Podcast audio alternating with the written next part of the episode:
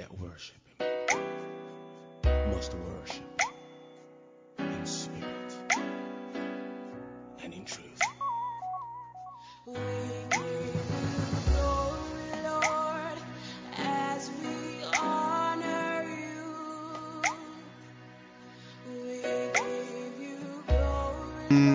tous, j'espère que tout le monde va bien.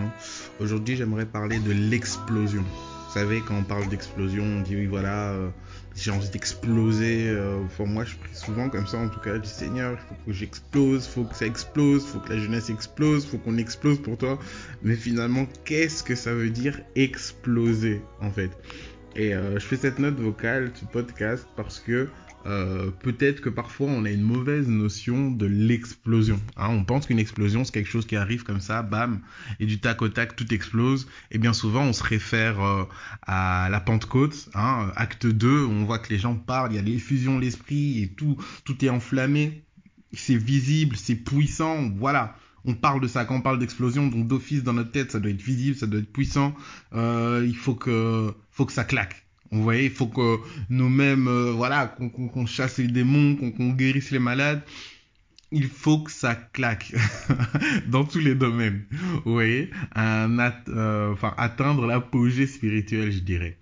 Et euh, donc voilà, c'est un peu ça. Mais euh, bien souvent, en fait, on regarde l'acte 2 comme s'il n'y avait pas d'autres chapitres avant, etc.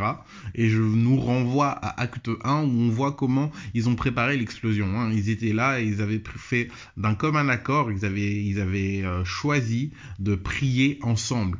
Ok, de prier ensemble dans la chambre haute, de chercher la face de Dieu ensemble. Donc il y avait un, un, un avant, et avant le fait qu'ils se réunissent dans la chambre haute ensemble entre apôtres, il faut bien ne pas oublier de mentionner qu'ils étaient auprès euh, de Jésus pendant trois ans, ok, où ils avaient déjà pu chasser des démons, etc. Ils avaient donc pas mal de choses euh, qui- qui- qu'ils avaient déjà vécues, qu'ils avaient apprises, des choses qui étaient en train de mûrir, de maturer dans leur vie. Hein, donc l'explosion vient de quelque part, ok? Euh, Je vais faire une analogie avec une explosion qui pourrait se passer dans une maison, ok? Avec une fuite de gaz. Ça va Euh, Donc on sait que voilà, pour que il y ait une explosion, ben, il faut qu'on ait de l'oxygène, il faut que le gaz atteigne un certain niveau au niveau de la saturation de l'air pour que il y ait effectivement une explosion. Donc il faut que le débit de gaz soit supérieur à euh, l'air ambiant, j'irais à euh, au débit d'oxygène qui pourrait ou au débit d'air qui pourrait circuler dans la maison. Donc il faut que la maison soit fermée pour avoir une explosion qui soit la plus efficace possible. Qu'est-ce que fermer la maison? Ben, C'est fermer son cœur. Et fermer son cœur, et ça représente un peu finalement, fermer la maison, ça représente un peu se fermer au monde. Dans 1 Jean 2, du verset 15 à 17, on nous en parle. Et on nous dit ceci. N'aimez point le monde, ni les choses qui sont dans le monde. Si quelqu'un aime le monde, l'amour du Père n'est point en lui. Car tout ce qui est dans le monde, la convoitise de la chair, la convoitise des yeux et l'orgueil de la vie ne vient point du Père, mais vient du monde. Et le monde passe et sa convoitise aussi, mais celui qui fait la volonté de Dieu demeure éternellement. Voilà. Donc on- c'est un peu ça l'analogie avec le fait que la maison doit être fermée. Voilà. N'aimez pas le monde, n'aimez pas la convoitise des yeux, n'aimez point la convoitise de la chair, etc. On n'est pas en train de vous dire de ne pas aimer les gens qui vous entourent. On est en train de vous dire que tout ce qui fait, tout ce qui conduit ce monde, cet esprit, toutes les mentalités qui sont véhiculées, véhiculées dans ce monde, euh, la Bible nous enseigne et nous pousse à ne pas y adhérer, à ne pas aimer ça, justement. Donc euh, ça, c'est fermer la maison. Et lorsqu'on ferme la maison, ben, on ferme la maison, c'est une step, je dirais. Mais euh, ensuite, il faut se remplir de quelque chose. Et euh, finalement, on a dit que, j'ai dit tout à l'heure que voilà, il fallait que le débit de gaz soit quand même supérieur à celui de l'air pour qu'il y ait une certaine saturation. Euh, le gaz représente donc notre alimentation spirituelle, hein, la relation qu'on a avec le Saint-Esprit, les prières, la méditation de la parole, la communion fraternelle, tout ça va faire que l'atmosphère de notre maison va être saturée de plus en plus de gaz, de plus en plus de la présence du Saint-Esprit.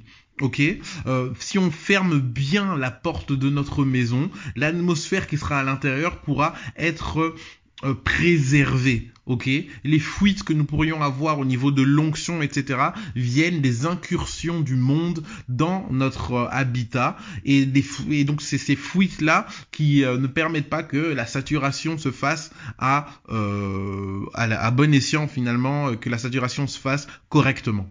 Donc il faut bien fermer la porte de la, maison, il faut bien fermer les fenêtres de la maison, il faut que la maison, soit bien fermée. Ensuite, il faut s'alimenter correctement. Qu'est-ce que je regarde? Qu'est-ce que j'écoute? Avec qu'est-ce que euh, qu'est-ce que je lis? Tout ce genre de choses sont là pour alimenter le temple de mon de mon corps, finalement mon esprit. Est-ce que je m'alimente? Est-ce que j'aime ce que Dieu aime, etc. Et c'est comme ça que euh, la saturation en gaz va pouvoir s'opérer dans la maison Et euh, forcément, on a euh, une bonne saturation. Maintenant, les portes sont fermées. Et puis, il faut une étincelle. Et l'étincelle, c'est euh, le Saint-Esprit qui choisit de la mettre en action ou de, la déclencher.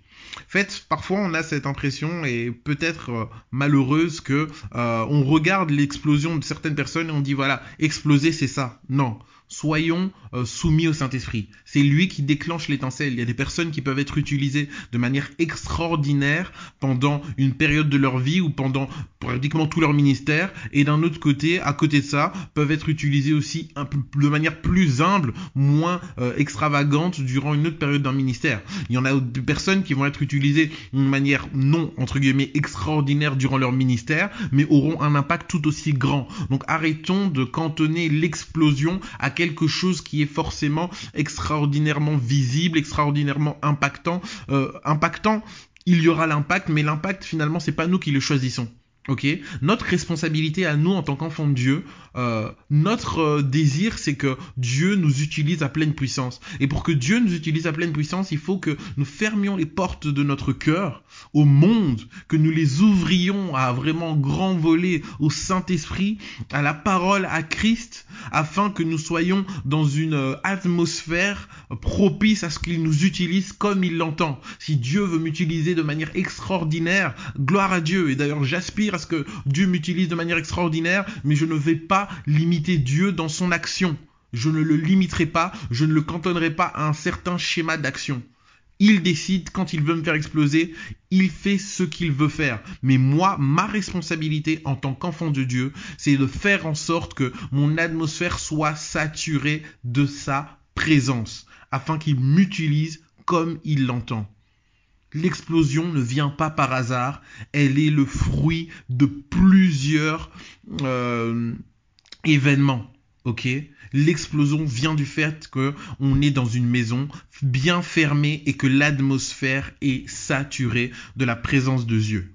Donc arrêtons de chercher à avoir des explosions alors que nos maisons ne sont pas calfeutrées et que nous ne cherchons même pas à ce que euh, l'atmosphère soit saturée. Ok Soyons vraiment euh, conscients de ça, soyons prudents aussi par rapport à ça. Arrêtons de regarder l'explosion des autres comme étant un standard d'explosion. Dieu fait ce qu'il veut. Dieu fait ce qu'il veut avec qui il veut. Mais nous, justement, et c'est ça euh, ce qu'on appelle mourir à soi-même, ne plus vivre pour soi-même, c'est que tous nos préjugés, tout ce que nous pourrions penser, on dit ok Seigneur, je me soumets à toi et je fais ce que tu veux. Je fais ce que tu veux. Je n'ai pas d'a priori, utilise-moi comme tu le veux. C'est réellement ça euh, ce que Christ attend de nous, et euh, afin qu'il puisse nous utiliser comme il l'entend. Donc voilà, passons une excellente journée en Jésus-Christ, euh, cherchons à exploser pour sa gloire, pas pour notre gloire, pas pour être vu, pas pour être, pas pour devenir un influenceur, pas pour montrer une quelconque réussite, mais simplement pour la gloire de Dieu, simplement pour la gloire de Dieu. Donc voilà, que Dieu nous bénisse, que Dieu nous protège, que Dieu nous conduise. Passons une excellente journée en Jésus-Christ. Bye.